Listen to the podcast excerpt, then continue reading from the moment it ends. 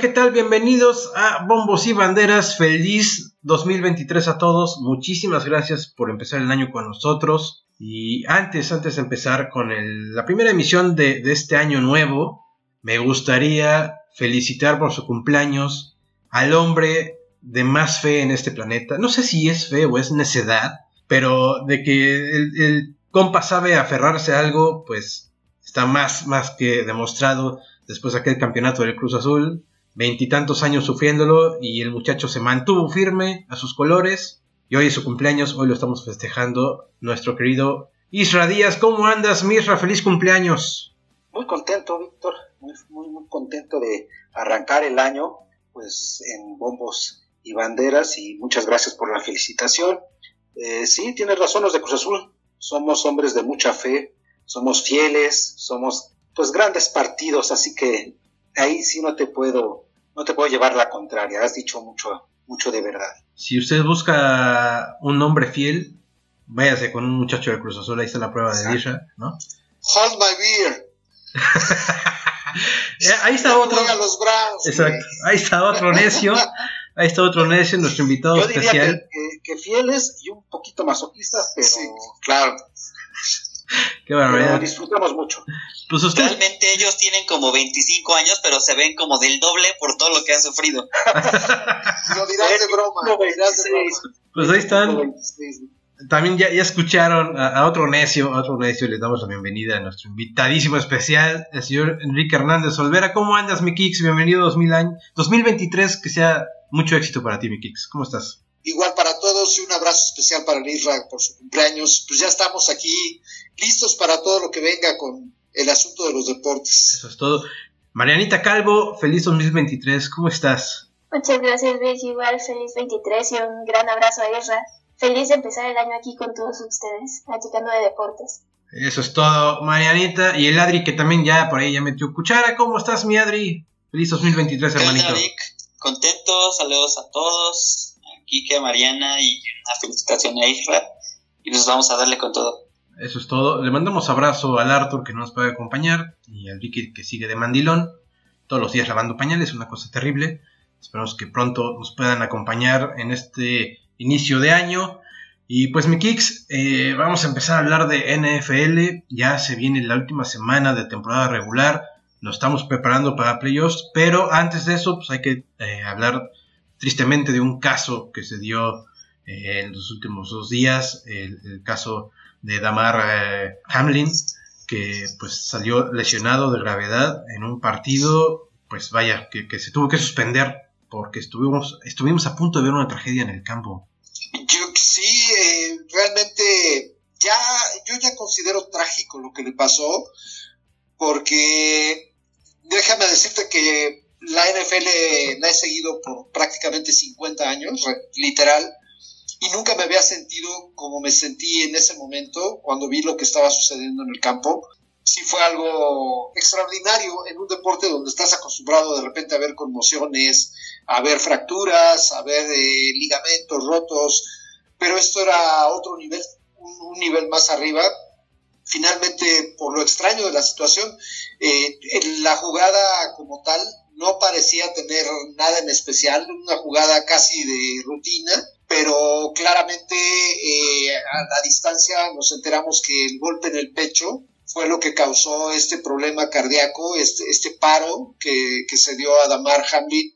Eh, ah, tiene que ser con una precisión de milisegundos la manera en la que se tiene que dar ese golpe justo en el momento en el que el corazón está empezando como a bombear sangre. Pues eh, lo trágico del asunto es que fue así tal cual y esto fue lo que impidió la oxigenación, colapsó Damar Hamlin, y a partir de ahí, pues todos estos minutos de angustia que todos vivimos quienes estábamos al pendiente del partido, obviamente el fútbol pasó a segundo término y pues nada, el, hecho de ver primero a los jugadores rodeándolo, después a la camilla, después a la ambulancia, te hablaba de la pues de lo, de lo difícil que estaba siendo el momento para todos en ese, en ese estadio. Eh, además nos enteramos horas después que lo tuvieron que intubar ahí mismo en el campo, a través de la tráquea, para que él pudiera respirar. Lo tuvieron que reanimar con, con técnicas PCR. Y una, una cosa realmente seria, yo hablaba con Adrián minutos después de que se diera eh, pues, esta situación, de lo impresionante que fue ver que él realiza la tacleada durante la jugada, se levanta, festeja la tacleada y un segundo después se desvanece como, como un muñeco, ¿no? De plomo, no sé, cuando tiras un muñeco totalmente inerte, ¿no? Sí, nos vino a la mente aquel momento trágico también con Christian Eriksen cuando estaba jugando en la Eurocopa con, con Dinamarca. Algo muy, muy similar eh, en cuanto a lo que estaba sucediendo en el campo. Obviamente creo que hay que destacar el tema de la solidaridad de todo el mundo en ese momento, desde los aficionados, eh, los coaches, los jugadores, todo el mundo y posteriormente, bueno, todas las manifestaciones que ha habido de solidaridad a lo largo de la liga y de muchas ligas deportivas es algo encomiable. Ahora, Adrián, tú tienes información de la más reciente que se ha dado a conocer respecto a la situación de, de Damar Hamlin. ¿Cómo se encuentra el jugador? ¿Qué está sucediendo con él?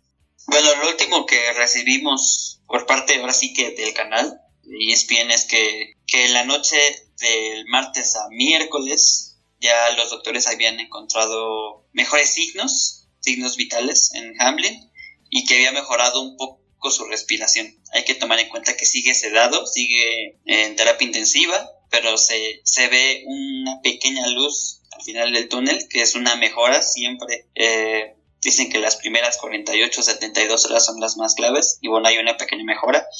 Y pues eso es lo que más importa ahorita, ¿no? Ya decía que el partido no se va a reanudar esta semana. Ya hay programados los partidos para el fin de semana. No sé si deban jugarse o no jugarse, pero claramente lo importante ahorita para la liga es la salud de Hamlin.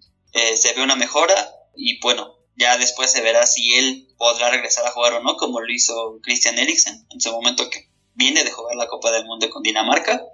Y, bueno, vamos a ver qué, qué, sucede porque sí es impresionante eh, estando en el canal que era una transmisión del Monday Night Football de ESPN, estando en el canal fuera de, fuera de transmisión, o sea, nos llegan imágenes obviamente del feed original, de la transmisión limpia, son imágenes que nosotros ya no pasamos, pero la forma en cómo, cómo se desvanece, cómo cae, y la reacción del, del árbitro que está cerca, se ve luego, luego como se da cuenta y llama a los doctores, creo que fue clave eso también, obviamente siempre una reacción importante de los médicos para ver ese tipo de situaciones es importante, pero aquí tuvo mucho que ver que llegaran los médicos del estadio de los Bengals y de los Bills al mismo tiempo a tratar de ayudar a Hamlin. Entonces, estar en el canal fue una reacción bastante fuerte, pero bueno, logran mantenerlo, reanimarlo y pues ahorita esperar que, a que se recupere. Mariana, pues vimos, ¿no? La, la unión también entre aficiones de ambos equipos, los Bengals y los Bills de Buffalo,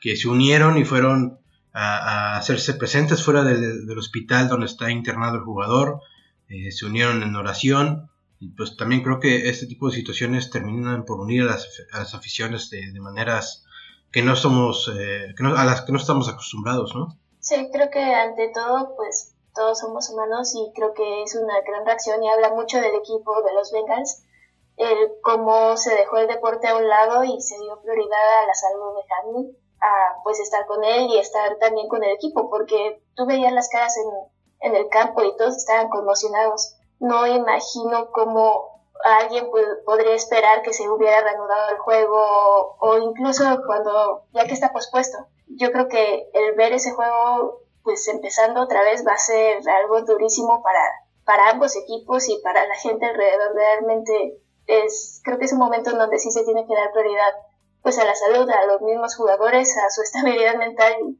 y poner una pausa a pesar de lo que puedan decir que afecta a la temporada. Ahora, Isra, eh, respecto a esto que, menciona Mariana, de que se suspende el juego, creo que la NFL se tardó en, decidir suspender el juego, ¿no? Muchos aficionados se hicieron presentes en, en, redes sociales diciendo qué necesitan para que se anuncie la suspensión del juego definitivamente, por qué siguen manteniendo a los jugadores y a la gente ahí observando todo esto eh, cuando tal vez podrían decir, pues ya, eh, hasta aquí llega la transmisión, hasta aquí llega el partido, y que tenga que suceder con, con Hamlin y se le dé toda la atención posible. Posiblemente sí se, se tardaron, pero yo no critico eso. Yo admiro mucho a la NFL por la forma de comportarse siempre, respetando al jugador, casi siempre, hay sus excepciones, pero es verdad que sí, eh, la decisión llegó tarde, en este caso de suspender el partido, pero supongo que tuvo que correr algunos procesos, algunos eh, procedimientos, no sé cómo protocolos para tomar, no para tomar la decisión, sino para anunciarla. Yo creo que la decisión ya la habían tomado y tardaron en hacerla pública. Tienes que tomar en cuenta de que en ese momento todo está concentrado en atención al jugador, tienes que tomar en cuenta que hay patrocinadores a los cuales hay que avisarles, hay que tomar algunas determinaciones que no creo que sean improvisadas, yo creo que tienen un protocolo que seguir y al final de cuentas anunciar la cancelación del partido, pues también tienes que considerar que va a salir la gente, un estadio que tal vez tienes que darle prioridad a que saque el jugador hacia el hospital, eh, que se calmen un poco las cosas y ya de dar el anuncio. Yo creo que el anuncio llega tarde, pero no porque no supieran qué hacer, sino que posiblemente, no lo sé, pero es parte del protocolo. Al final de cuentas, pero de menos. Yo, yo creo que sucedió como en el caso de Eriksen, que se desvaneció, lo atienden, están, o sea, se enteran que está consciente, que recupera sus signos, y, y ahí, ahí deciden continuar el partido, porque también en ese juego todos se van a los vestidores. Yo creo que aquí al darse cuenta que Hamlin no estaba consciente y que tenía que ser eh, llevado a terapia intensiva y aparte entubarlo, ahí es cuando se decide no, no continuar, porque aparte pues ves ves a Josh Allen, ves a Stephon Diggs que están con lágrimas. Claramente el jugador no está metido en el juego y, pues esto es lo que decíamos, siempre va a ser primero la salud del jugador que un partido de deporte que tú me digas. Oye, Kixi, pues obviamente este, este partido es prácticamente imposible que se, que se pueda seguir jugando. Creo que hay un protocolo, hay eh, medidas de contingencia ante este tipo de situaciones. ¿Nos puedes platicar un poquito de qué va a pasar con el resultado de ese partido? ¿Se va a quedar en empate? No se ha anunciado aún qué determinación se va a tomar. Se tiene que agotar hasta la última instancia la posibilidad de jugarlo y eso podría suceder, no va a suceder esta semana, pero podría suceder la siguiente semana. Evidentemente, aquí la cercanía de los playoffs de alguna manera es un factor que hay que tomar en cuenta. Ahora, el resultado yo dudo mucho que se vaya a quedar como estaba el partido. El partido apenas se estaba jugando, iba a la mitad del primer cuarto. Si, si aquí las implicaciones que hay, porque además resulta que los dos equipos estaban no solo jugando por el tema de los playoffs, sino por el tema de la siembra ya en, en, esta instancia. Pues por ejemplo, Cincinnati de perder el partido, si, si ya no se juega el partido y queda como está, es muy paradójico lo que sucede al, mismo tiempo de que ya no puede aspirar al primer lugar sembrado de toda la conferencia. Por otro lado, asegura el título divisional ya pase lo que pase, ya si no se juega el partido. En el caso de los Bills sí es más complicado el, escenario porque ellos necesitan ganar para tener la posibilidad de tener el primer sembrado, pero eh, si no se juega o se pierde el partido, que era el marcador que en ese momento había, ellos eh, automáticamente caen hasta el número 3 de, la, posición en la conferencia y eso claramente les implicaría un partido más. Eh, eh, recordemos que a partir del cambio en, el número de participantes en los playoffs, ahora solamente un equipo descansa y ese es el primer sembrado. Entonces, Kansas City, por su parte, lo único que tiene que hacer es ganar su último partido frente a los Raiders y con eso aseguraría el primer, eh, el primer sembrado de la conferencia. Ahora, aquí la pregunta y, sigue abierta, ¿no? ¿Se va a jugar o no se va a jugar? No lo sabemos, pues sobre todo porque implicaría la cantidad de partidos que se tendrían que jugar y de la intensidad que tendría que ser en una etapa muy corta de tiempo y tendría que ser eh, sin lugar a dudas la semana que entra. Hay que recordar que en épocas del 2020, cuando estaba el COVID más fuerte, se reprogramaban los partidos, pues porque los jugadores estaban contagiados y no, pues optaban, ¿no? Por pasarlo otra semana. Pero eso sí, los playoffs, no creo que el NFL recorra todas sus semanas de comodines, divisionales, juegos de campeonato. A lo mejor y lo que podrían hacer es eh, jugarlo en la semana, eh, recorrerlo para que se jueguen o eliminar el Pro Bowl, por así decirlo y así el Super Bowl quede en la fecha pactada, ¿no? Exacto, que, que esa, esa fecha que queda libre, por decirlo así, eh, antes de que se juegue el Super Bowl, desaparezca y que todo se recorra una semana. De todas maneras, tiene unas implicaciones muy grandes a nivel financiero. Este, pero en este caso yo creo que la liga se tiene que casar con la idea del discurso de la seguridad de los jugadores. que dicho sea de paso, evidentemente este caso va a reavivar esa, esa discusión sobre el tema de si los jugadores realmente están siendo todo lo protegidos que tendrían que ser. Hay muchas voces en redes sociales que de, vaya de periodistas importantes y expertos en la NFL que están eh, diciendo que la NFL no podría o no debería seguir hasta pues que se confirme que los jugadores están equipados de manera suficientemente segura para poder realizar su trabajo, porque parece que lo que es eh, las sombreras y toda esta parte que cubre el torso, pues no es lo suficientemente seguro. También se entiende que la movilidad se vería pues afectada, ¿no? Por eso no usan cosas más... pero además creo que ya es mucho más segura y déjalo seguro, ya hay impactos que no se permiten, todo en protección del jugador, obviamente el casco contra casco, que es la primordial, creo, que es la que podría evitar eh, tantas conmociones, porque antes, pues bueno, cada semana era un impacto con casco con casco, y bueno, lo que dice la movilidad, ahora hay que tomar en cuenta que hemos hablado de lo de Christian Eriksen, que en su momento Sergio Abuelo también tuvo que retirarse por problemas cardíacos, que hace mucho tiempo hubo la tragedia de Defoe, que falleció en el campo, de Puerta, que falleció en el campo, de Nigris que falleció en el campo, de Chucho Benítez creo que no fue en el campo específicamente, pero también tuvo problemas sobre eso. Aquí no es que él tenga un problema cardíaco, sino que el impacto, fue tan exacto, fue tan exacto que lo tumbó y le generó estas cosas. Escuchábamos, eh, escuchaba un médico ahí del, que trabaja para el canal, donde claramente dice el impacto debió ser tan exacto que todavía alcanzó a bombear a inflar el corazón como el bombeo de oxígeno, eh, llegó a la cabeza, pero como el impacto fue tan fuerte, se, como que se quedó ahí, entonces cuando intenta caminar, pues va para atrás. Entonces, creo que todavía el que él haya podido hacer una respiración más después del golpe, le ayuda a que, que sus signos vitales estén todavía bien en cuestión de, que llegó oxígeno a su cabeza, el que lo hayan intubado rápido también es importante, entonces eh, vamos a ver qué pasa. Y una, una cosa que es muy importante es que en efecto desde el primer momento que llegan a asistirlo, el, el ejercicio de resucitación cardiopulmonar fue básico porque de alguna manera se mantuvo la llegada de oxígeno al cerebro y eso pues eh, finalmente dentro de todo lo complicada que es la situación, son buenas noticias. Ahora no sé, no sé cómo reaccionarían otras ligas con una situación de estas. Creo que si, si Hamlin está vivo el día de hoy, fue gracias a que también los equipos médicos contaban con lo necesario para reanimarlo y ponerlo en condiciones no más graves, ¿no? Como el poder intubarlo ahí mismo en un campo de juego, que la ambulancia estuviera a segundos ahí mismo en el campo, yo no sé, cómo sucedería esta situación en, otro lado. De, hecho, estaba recordando apenas hace unas horas, eh, antes del Mundial, en un juego de la Liga, creo que fue Las Palmas contra el Barcelona. Sé que era el Barcelona de visita. Eh, se dio la situación de que en las gradas un señor tuvo un paro cardíaco y el jugador, eh, creo que era de Las Palmas, si no me equivoco, corre al, este, a la banca, saca un desfibrilador, se le dice así. Entonces, tal cual va, lo avienta a las gradas y reaniman al señor te dan sus, eh, ¿cómo se llaman?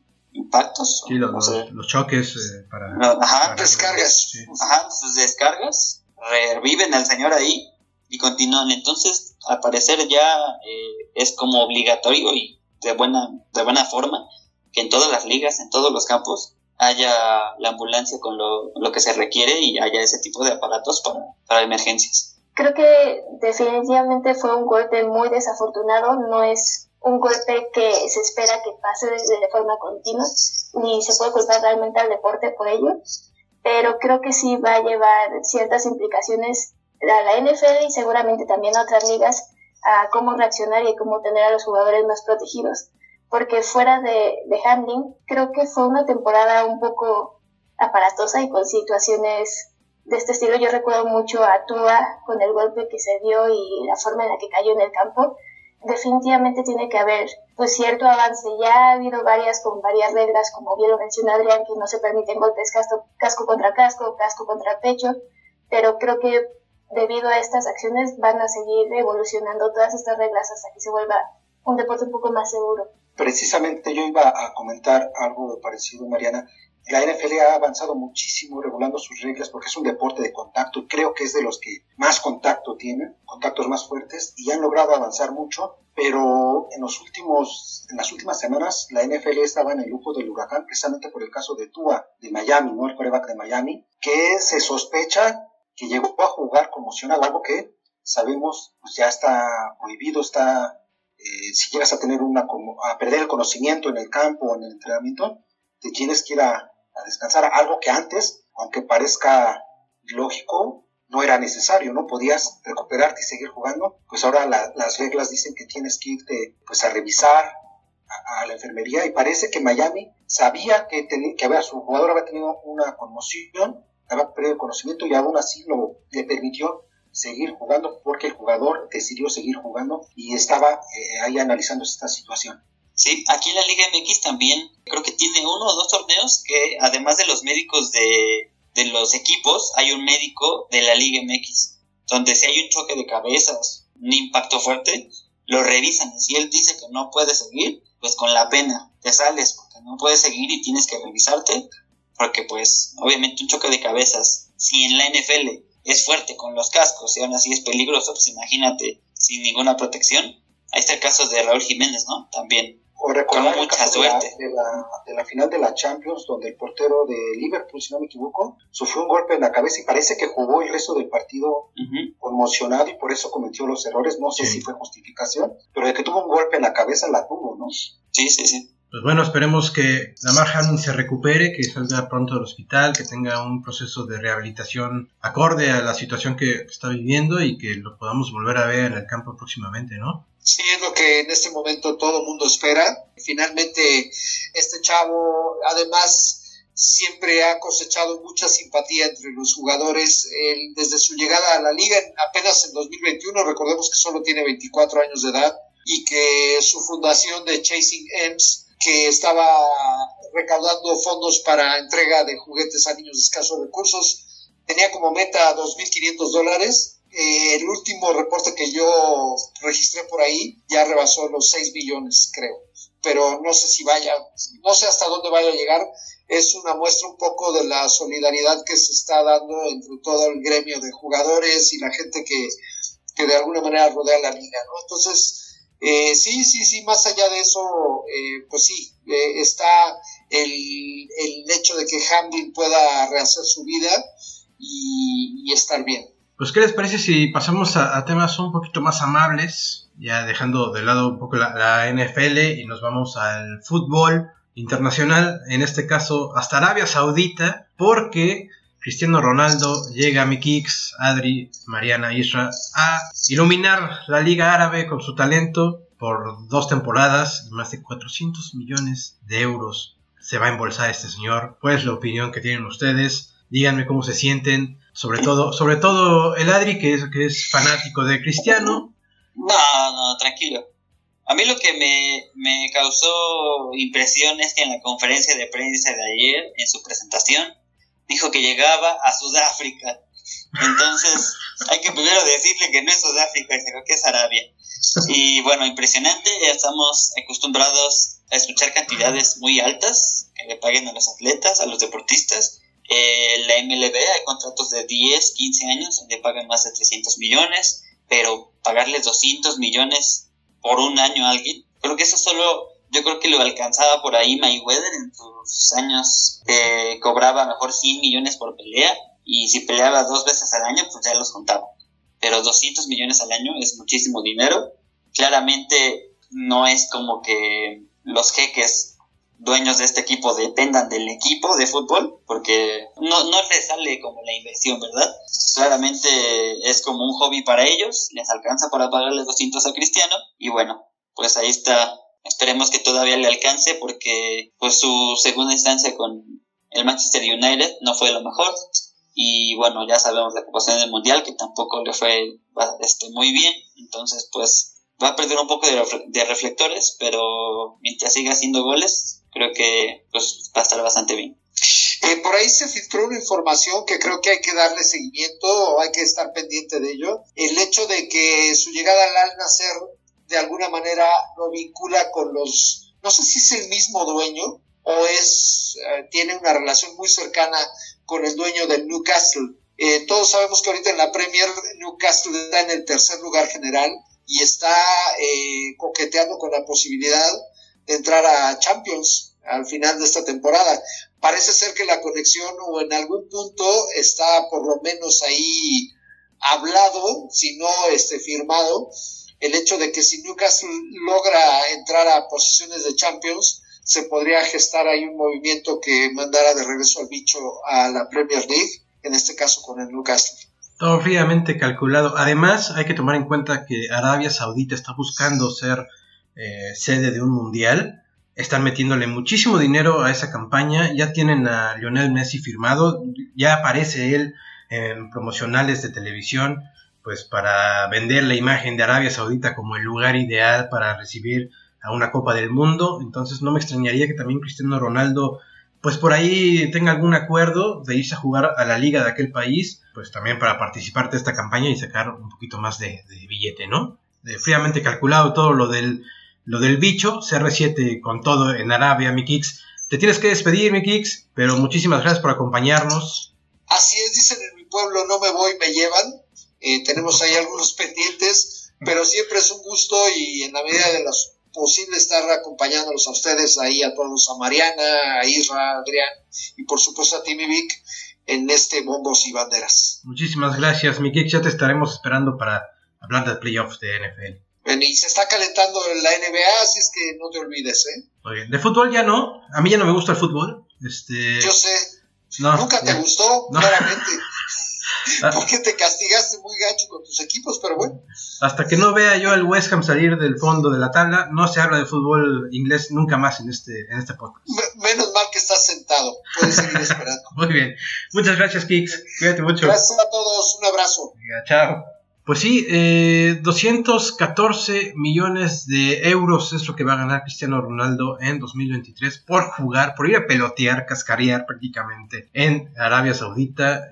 creo que de hecho es pues de los pocos extranjeros en aquella liga y pues va a ser una fiesta lo de, lo de Cristiano. Creo que, creo que el colombiano, el portero colombiano Ospina juega en ese equipo, ¿eh? Ahí también. me equivoco, el portero es Ospina, ajá. Entonces, eh, pues obviamente, si allá no, sabe hablar este árabe, pues puede hablar español con los pinos. Se van a aburrir. se van a aburrir. Se van a, se van a juntar para cenar, porque pues, pues, a lo mejor una carnita por ahí, ¿no? Van a ser mejores amigos.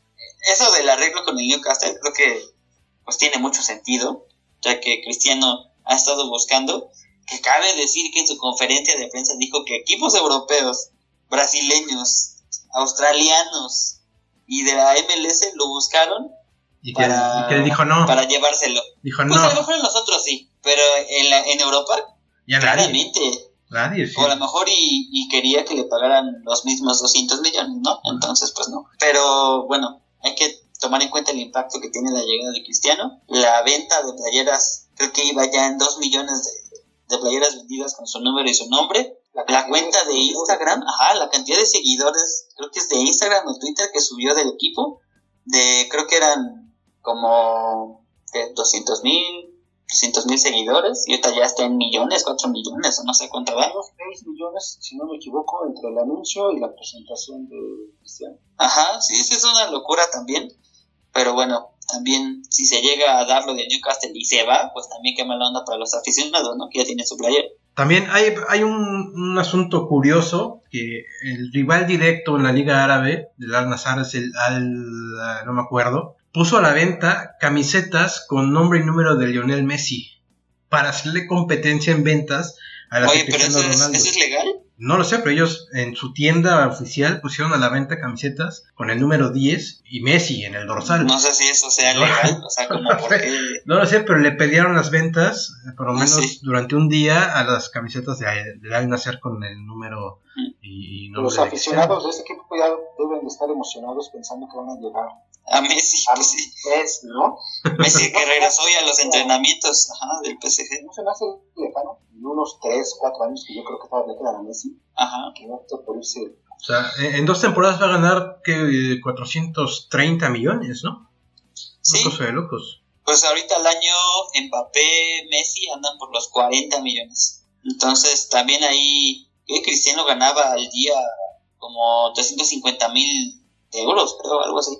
Tengo, tengo la tabla de los cinco jugadores mejor pagados para 2023. Ahí les va. El primero, el primero va a ser obviamente Cristiano Ronaldo con 214 millones de euros. El segundo va a ser Kylian Mbappé con 63, que le va a pagar el, París. Después de él va Lionel Messi con 41 millones nada más. nada más digo nada más, pero bueno, a comparación de los otros pues, es una diferencia grande. Después, y, sus, vales de despensa. Después Neymar con 37 millones de dólares. Yo no sé para qué le va a alcanzar. El pobre Neymar va a tener que ir a comprar leche a la Conazupo. Y sorpresivamente, el quinto mejor pagado del año a nivel mundial es Andrés Iniesta, jugando en Japón con el Bissell. 31 eh, millones de euros se van a embolsar la señor Iniesta a sus 50 años. ¿No, aparece Dani Alves en los Pumas por ahí? No, creo que, creo que, no. Ah, creo que no. No, no, no. Y, mejor, y mejor, porque tampoco está como. Bueno, quitamos tus vales de gasolina, mira. bueno, Luis Suárez se, se escapó de esa lista porque no llegó a Cruz Azul, ¿eh? si no, estaría. Estaría entre los mejores. Dios, Le ofrecimos un retiro parecido al de. y tres, bueno, ya está en el gremio. Tres hectáreas en la Noria para que construya su casa Luis Suárez. Y... Ciudad Deportiva Cruz Azul, en Laguna, sí. Oaxaca. Cambio. Hicimos unos terrenitos, pero pues no quiso. Pues Cambio de nombre al estadio de entrenamiento. Cancha Luis Suárez. y no quiso. hablando de, Messi, que bueno, está lo de que hoy regresó a los entrenamientos del PSG y de que la venta esa de playeras, que no sé si sea legal o no, ya se decía que Messi estaba ya un, un acuerdo con el Inter de Miami, de Don David Beckham. Entonces, pues a lo mejor y ya ni los volveremos a ver en una misma liga, pero yo creo que a Messi todavía le falta un poco más de tiempo.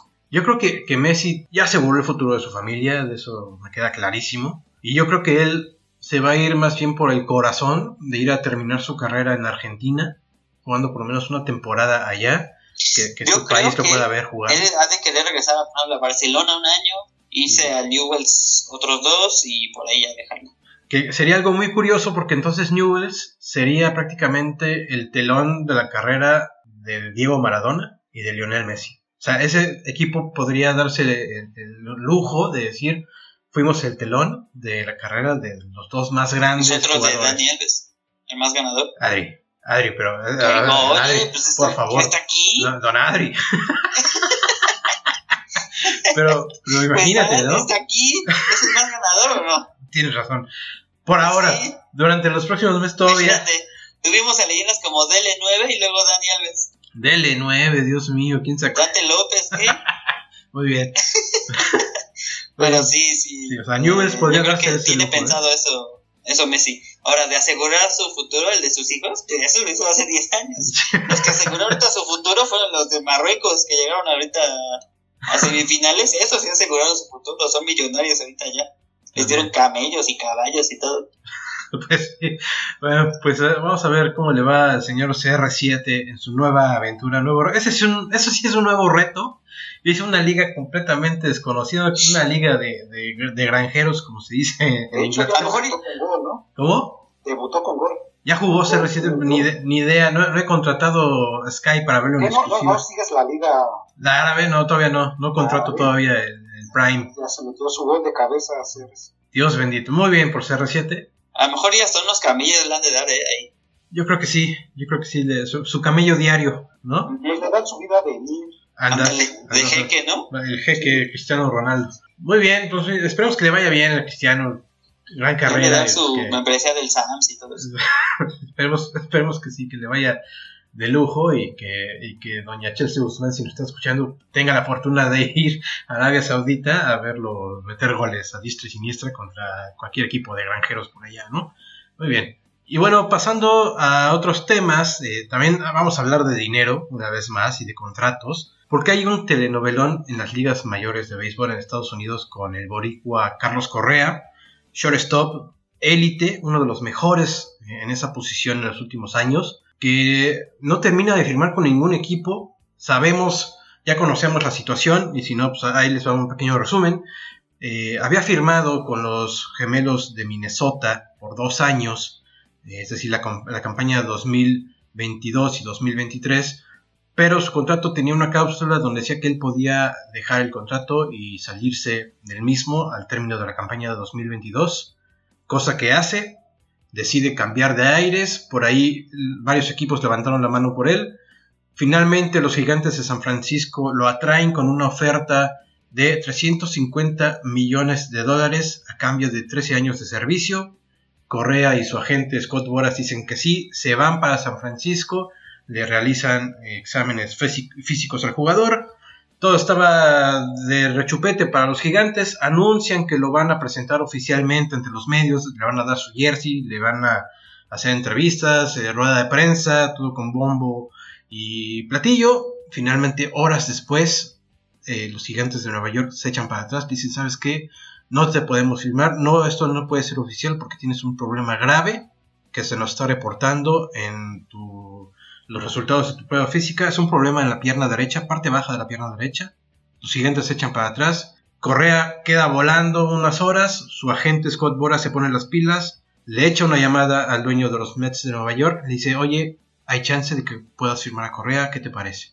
Te adelantamos la Navidad. El dueño, eh, Steve Cohen de, Nueva York, de los Mets, dice, venga, chepa acá. Anuncian con bombo y platillo que van a firmar a Carlos Correa como si hubiese sido el gran robo del siglo en las ligas mayores, se roban a Carlos Correa en las últimas horas, eh, sale él, el dueño, ante los medios de comunicación, de comunicación a decir, vamos a firmar a Correa por 12 años a cambio de 315 millones de dólares y todo chulísimo, por ley le tienen que hacer exámenes físicos al jugador, el cuerpo técnico recibe los, resultados y eh, una vez más sale a relucir este problema en la pierna derecha del jugador y entonces los, los Mets dicen, oye, ¿sabes qué?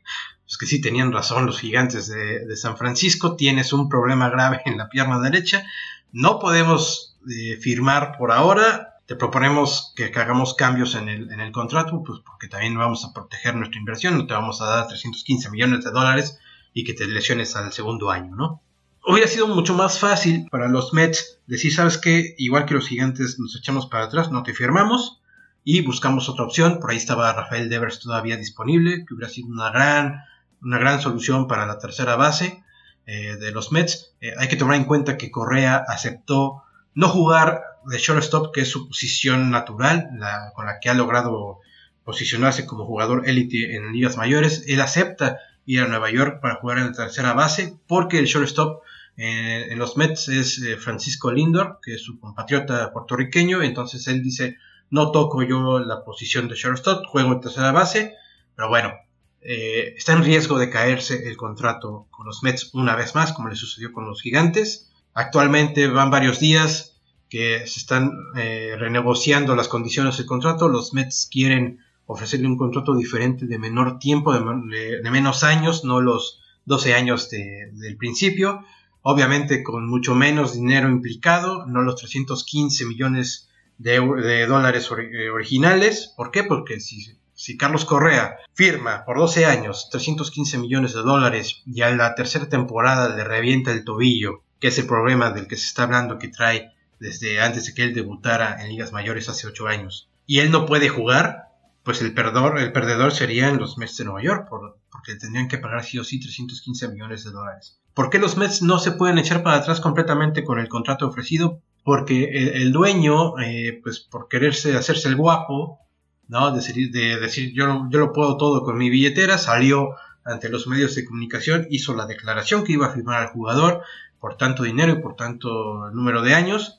Eso en Estados Unidos se considera que es ya un contrato oficial de palabra y el hecho de echarse para atrás en último momento le, tendría, le, traería mucho más complicaciones al dueño del equipo, a la franquicia como tal, eh, si no honran este, este contrato. El equipo de representación de Carlos Correa tendría todas las armas para demandar al equipo, ¿no? Porque hay, hay, grabaciones del dueño diciendo que lo van a firmar y dando cifras. Y bueno, entonces las, las conversaciones están enfrascadas en eso en una reestructuración del contrato por menos años, menos dinero y con cláusulas que protejan al equipo, diciendo que si Carlos Correa sufre una lesión de larga duración, por lo menos que lo tenga, no sé, tal vez 50, 80 días en la lista de lesionados, pues entonces que el equipo pueda tirar el contrato y no hacerse responsable de la situación del jugador si algo así le vuelve a suceder. Así la cosa, mi Adri, con Carlos Correa, que todavía no se termina y parece que va todavía a dar por lo menos una semanita más, ¿eh? Pues un error grande de los Mets. Primero porque sabemos que la posición de Carlos Correa es el shortstop. Y sabemos que, como acabas de mencionar, Francisco Lindor es el dueño de esa posición. Si bien es cierto que Lindor en, su primera temporada no eh, registró buenos números, no fue el que se conocía, ya la pasada respondió como se debe. Y bueno, ahorita los Mets están armando un equipazo. Tienen a Scherzer y tienen a Verlander en, su rotación de picheo. Llega un japonés. Kodai Senga. Ajá, llega un japonés. Y bueno, sabemos que los Mets van con todo. Pero pues, si ya vieron lo que había pasado con los Giants, para que traes a un jugador que no lo vas a ocupar en su posición y que además no te va a rendir de acuerdo a lo que le vas a poner. Ahora, tampoco es como que sea seguro que se le vaya a reventar el tobillo. Si lleva ocho años jugando, todos lo vimos en los Astros, que obviamente es donde debuta y donde tiene sus mejores años. Después a los Twins, donde desaparece completamente del radar. Y ahora quiere como regresar porque sabemos de lo que es capaz. Pues creo que lo mejor es, ya se cometió el error por parte de los Mets. Vamos a llegar a, la negociación de que tenga unas cláusulas o que sea de, de, menos años ese contrato y a lo mejor y la mitad, unos 150 millones de lo que se le pague. Y de acuerdo a eso, así como existe la cláusula de que si se lesiona por más de cierto tiempo ya se elimina el contrato, así que existe una cláusula de que si en cuatro años sigue manteniendo un buen nivel puede extenderse otros cuatro. Sí, eso fue el gran error, como dices, eh, el salir ante los medios y, decirlo de esa manera. Si hubiera sido a través de un boletín o cualquier otra cosa, no pasa nada porque eso se hace todos los días en las grandes ligas. Se le ofrece a tal jugador tanto dinero por tanto tiempo y no pasa nada si se, si se echan para atrás como sucedió con los gigantes. Además, la noticia de que los Mets contratan a Carlos Correa se da eh, altas horas de la noche, si no me equivoco eran doce y media, una de la noche de la Ciudad de México, eso quiere decir que eran como las dos de la mañana en Nueva York. Claramente se adelantaron demasiado a ver la noticia, no sé si ni habían revisado los, los estudios médicos, pero como para qué dar una noticia en la madrugada cuando nadie está casi pendiente y aparte pues te perjudica. Ellos lo vieron como, como la nota para reventar el mercado de invierno. El bombazo. a reventar a las 2 de la mañana. El bombazo. Es que además el dueño de los, de los Mets en ese momento estaba en Hawái. O sea que es todavía una hora, una hora menos, me parece, de las. O sea, la, costa oeste de Estados Unidos, en referencia a la costa este, donde está Nueva York, son tres horas. Hay tres horas de diferencia y creo que Hawái es una o dos más. Entonces, por eso se dio la noticia a esa hora, porque el dueño estaba en Hawái, mandas un martini, de hecho, y se da la negociación. Cuando se cierra, pues entonces eh, se ven obligados los medios que se enteran, los insiders, que son los que tienen los tratos con las franquicias de ser los primeros en, eh, con el derecho de dar la información, pues se da a esas horas de la mañana en Estados Unidos, en, la, costa este. Pero sí, o sea, ellos lo, se pueden haber esperado, pero lo que quisieron fue reventar el mercado y además porque ese mismo día se iba a dar la presentación de Aaron Judge como capitán de los Yankees. No dudes que todo fue planeado pues, para que la noticia fuera Carlos Correa y los Mets y opacaran un poquito pues, a, eh, Aaron Judge, capitán de los Yankees. Entonces, creo que también va por ahí un poquillo, ¿no? El, asunto de la competencia. Sí, ahora ya con el error que se cometió, si tú pones a ver el roster de los Mets, realmente, bueno, a nadie le sobra un Carlos Correa, ¿no? Porque sabemos lo que juega pero creo que no necesita como tal a Carlos Correa. No. Entonces, para lo que van a pagarle, realmente es como de que no te necesitamos y para lo que te vamos a pagar, pues mejor ahí nos vemos. Sí necesitaban, porque se venía diciendo, necesitaban un bate de poder, un, productor de hits y de carreras. Vieron a Carlos Correa disponible, pues así como de emergencia, lo toman y lo van a meter a, jugar a tercera base. Pues este cuate no dudo que lo pueda hacer, pero no va a ser efectivo como un tercera base natural, alguien que haya jugado de esa manera a lo largo de toda su carrera. O sea, es casi casi un parche, ¿no? Entonces, pues sí, como dices, eh, no era tal vez necesario firmarlo. Lo firman pues porque es Carlos Correa, o sea, ese nombre es de los más llamativos en las ligas mayores. La cantidad de camisetas que van a vender cuando se haga oficial el trato con él va a ser impresionante. En Nueva York, la cantidad de puertorriqueños que hay en la ciudad es increíble, es de las más grandes de latinoamericanos en Nueva York. Entonces, ese mercado va a reventarse con Carlos Correa. Va a ser una locura de ventas. Eh, simplemente cuando se anunció que iba a firmar con los Mets, el equipo vendió un millón en, boletos para ir a, juegos individuales. O sea, no, en series completas. Eh. Para ir a ver un partido de Carlos Correa, la gente compró un millón de boletos en un solo día. Va a ser una pues locura. habrá que esperar. Tienen todavía que ser unos tres, cuatro meses para, para arreglar esa situación. El problema es que se está alargando demasiado. La prensa está presionando por ya saber qué va a suceder el jugador pues también si al final se cae el trato con el equipo pues no va a tener tiempo de renegociar con alguna otra franquicia ahora pues, y después de que dos equipos ya lo, rechazaron por problemas físicos cuánto le van a ofrecer a él entonces él se tiene que aferrar a que lo firmen los Mets a lo mejor no por el mismo la misma cantidad de, millones de dólares pero que asegure trabajo en los Mets y, por una buena cantidad de años también que obviamente no van a ser los 12 años que se anunciaban al principio va a ser yo creo que la mitad, tal vez menos. Pero yo creo que los dos, los dos eh, tanto los Mets como Correa se necesitan uno al otro y esa firma se va a dar en los próximos días. De hecho, ha habido equipos interesados que se han comunicado con Scott Boras, el representante, y él mismo les ha dicho, ya no le busquen, hasta el momento son solamente los Mets los que están en, la mente de Correa, él quiere firmar con ellos, por el momento no se va a escuchar eh, ninguna otra oferta, pero si se cae conversación y no se firma, pues Correa también va, se la va a ver duras para encontrar lugar a tan poco tiempo de que inicie ya el sprint training y con la llegada del, Clásico Mundial no va a haber tiempo. ¿Y cuánto le van a ofrecer? ¿Por cuánto tiempo? ¿Cuántos millones? Eso también se va a ver muy muy afectado si no firma con los Mets. Pues bueno, así está la situación con el señor Carlos Correa. Esperemos que, ya se, se acabe la telenovela, que firme ya de una maldita vez, por el amor de Dios. Y bueno, pues hasta aquí va a llegar Bombos y Banderas en su primera emisión, festejando el cumple de Don Isra, que ya se está echando una piña colada, ya lo vi yo por acá, que está festejando. Isra, que, que pases un muy, muy feliz cumpleaños. Muchas gracias nuevamente a todos y bueno, muy contento de estar nuevamente empezando el año con ustedes en Bombos y Banderas. Eso es todo, Misra. Marianita, despídete por favor de tus fans. Mm, pues primero otra vez feliz cumpleaños a Isra, qué padre que lo vino a festejar acá con nosotros. Los sombreros de Cruz Azul estaban un poco de más, pero estuvo padre.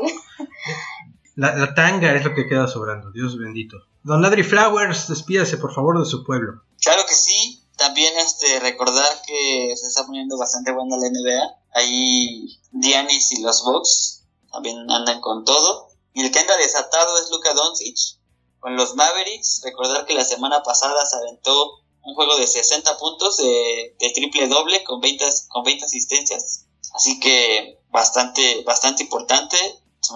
Me parece que está rumbo al MVP. Hay que poner atención. Y también ya viene la, pues ya está la acción de tenis. Se viene la Australian Open a final de mes. Ahí después le vamos contando qué pasa con Djokovic, que hace un año fue que lo expulsaron de Australia ya está en Australia jugando ahorita este, torneos previos, va a poder participar, pero eh, acaba de salir que es posible que se pierda Indian Wells y el Masters 1000 de Miami el mes de marzo, entonces ahí les iremos platicando.